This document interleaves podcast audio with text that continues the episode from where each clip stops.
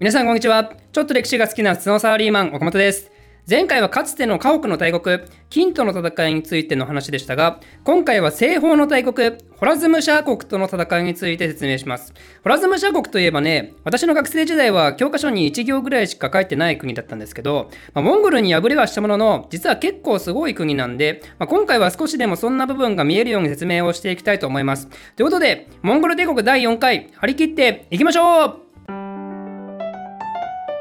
そもそもホラズムシャー国とはどういう国かというと、今の西トルキスタンあたり、アム川下流にあった国で、民族系とはトルコ系なんですね。つまりこの国もトルコ人が精神していく中で作られた国になるんですけど、これが成立したのは大体11世紀末のことで、なんでモンゴルよりも早く成立していた国であると。ちなみにホラズムっていうのは、アム川下流地方のを指す地名で、シャーっていうのはイラン語で王のことを表します。トルコ人が西に進んで、セルジューク朝っていう強いイスラム王朝を作ったことは第1回で説明しましたけど、そのセルジューク朝のアヌス・テギンっていう人がホラズム地方の総督に任命されて、そんでホラズムのホラズムシャーとして独立して、そうやって成立した国がホラズムシャー国ってことになります。この国はまさにモンゴルが登場した13世紀に急速に台頭していって、7代目のスルタン・ムハンマドの時代に最盛期を迎えることになります。このムハンマドはもちろん、あれじゃないですよ。あの、イスラム教の創始者のムハンマドとは別人ですよ。万年のため。イスラム世界って、一般人も含めてムハンマドとかアリーとか、イスラム有名人と同じ名前の人多いんですよね。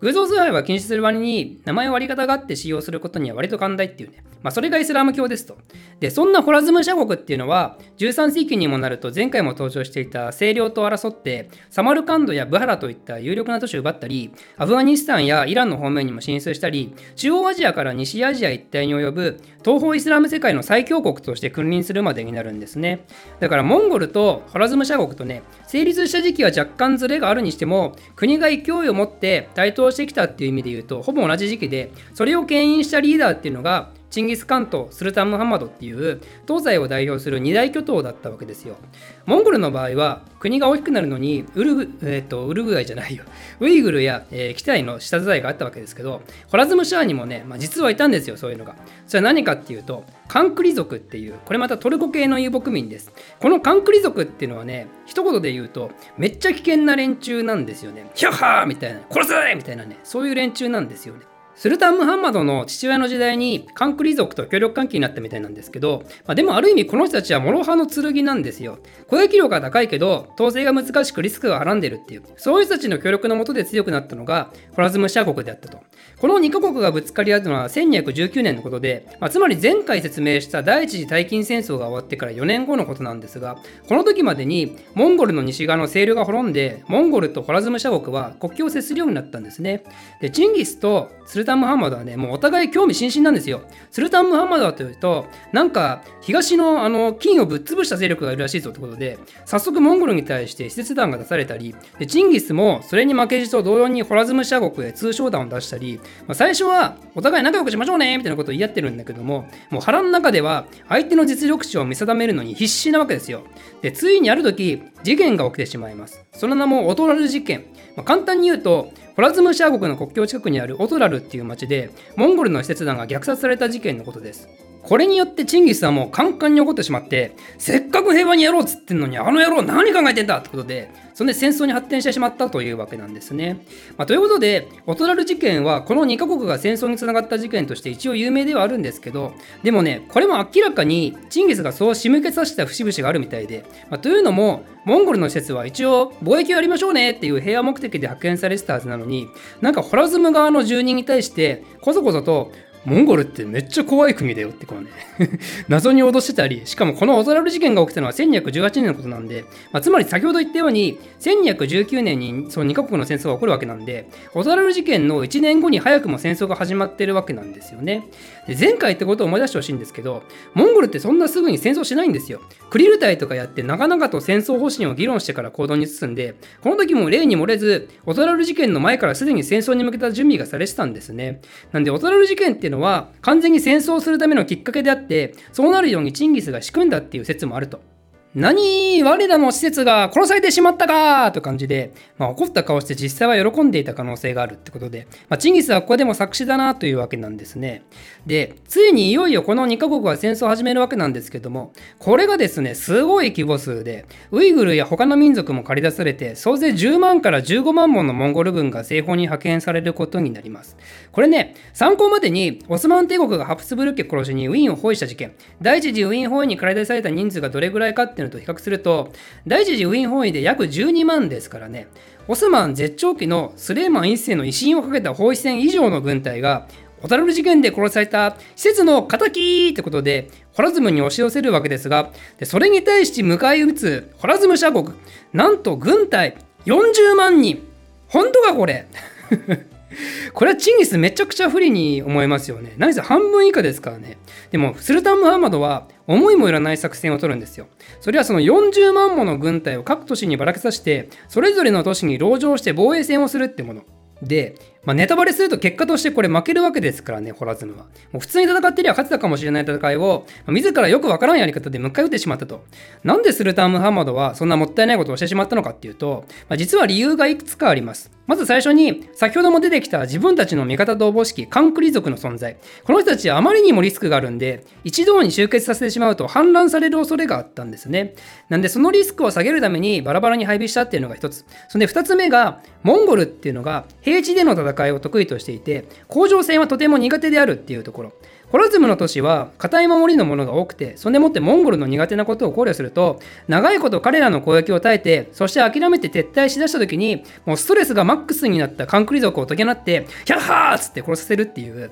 まあ、そういう自分たちの強みと弱み、機械と脅威を全て考慮した、もうスウォット分析をうまいことを行った結果の、もう素晴らしい最適解だったわけなんですね。だけど蓋を開けてみたらモンゴル軍は自分たちの苦手な甲状腺に腰を据えて向き合ってもう実に統制されたやり方で各方面の都市を陥落させることに成功するんですね。でさらにモンゴル軍は情報戦も得意としていたんで国境沿いの最初に出くわす都市はもう徹底的な殲滅をして恐怖感を仰いででその後は自発的に開場すれば民主の命は保障するぞっつってホラズム軍に都市の住民が反抗して門を開けさせたり、まあ、そんでもってなんとホラズムの諸刃の刃のカンクリ族に対しても凋落を行ってでカンクリ族はそれにまんまと騙されて投稿してしまいますで投稿したら君たちも仲間にしてあげるよとか言われてその、ね、モンゴル人の髪型をさせられてこれで俺たちもモンゴルの仲間だぜとかののんきな気分になっていたのもつかの間丸腰のまま全員切り殺されるっていうねまあ、結局カンクリ族のリスクに対してスルタン・ムハンマドはどのように向き合うべきだったんでしょうかね。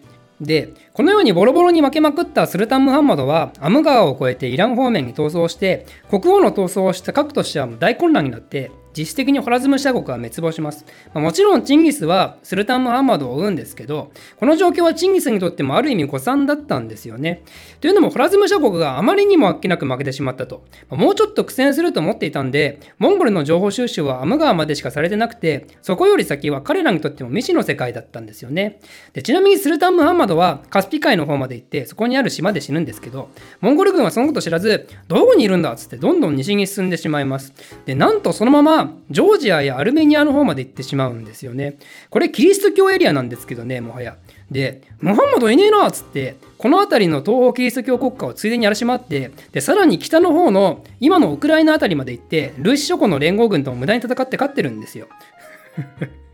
でもここまで来てようやくさすがにここにはいなさそうだなって言って、この人たちは東の方に戻ってくることになります。まるで嵐のような連中ですね。モンゴルからしたら完全についでの戦いだったんですけど、これに対してヨーロッパ諸国は正体不明の野蛮族の集団に衝撃を受けることになります。もともとイスラム世界の東側に何かいるってことはしてたんですけど、まあ、それはなぜかキリスト教世界の友人だと思われていたんですよ。その名も有名なプレスタージョン伝説ってやつですね。ヨーロッパ以外にいるキリスト教国家があって、そいつらが憎きイスラムを倒すのを手伝ってくれるはずだと。なんでそんなことを考えたのかっていうと、いろいろと根拠はあって、例えば清涼っていうのがイスラム国家のカラハン朝を倒して作られたとか、あとは遊牧民集団のケレイトのリーダーがネストリウサっていう、まあ、ヨーロッパでは異端ではあるけども、キリスト教徒だったとか、まあ、そういう情報筋から、イスラムの東は味方だろうっていう認識が多少なりともあったのが、それがどうもそうではなく、災害っぽい感じがすると。でも西洋の方ではまた楽観的な人たちもいて西洋と東欧でまたキリスト教の宗が違いますからね東欧は異端だからよくわからん野蛮人の襲来はその罰であると我々西洋は正当だから何も問題がないっていう、すごいポジティブ思考の人たちも、まあ、いることはいたらしいですね。で、フォラズム社国の話に戻ると、スルタン・ムハンマドがいなくなってしまったんで、その子供が後継者としてスルタンになったんですけど、この人は今度は南のアフガニスタン方面に逃走したんですね。で、モンゴルはそれを追ってアフガニスタンに行くんですけど、モンゴル軍はアフガニスタンの情報もあまりなくて、で補給路も整ってなかったり、戦略にもその統一性がなくて結構負けるんですよ。だからこれもホラズム社国があまりにも早く崩壊したのが、もう逆に助けになってるんですよね。まあ、でも、チンギスのすごいのは、これに躍起になって被害を出しまくりながら戦争を継続するわけでもなく、あ、これは難しいんだなって言って、すぐに損切りして、モンゴル方面に引き上げるんですよね。まあ、でも、サマルカンドとかいった主要な都市を抑えることに成功するんで、これによってモンゴルの領土はまた拡大したということになります。でちなみに、最後になりますが、えー、チンギスはモンゴルに帰国したそのたった1年後、1226年になると、今度は東方の成果を攻撃しだします。成果っていうのは、金と一緒に南宋をいじめてた国ですね。で成果に対する遠征は意外にもあまりそれまでのような準備期間を持たず、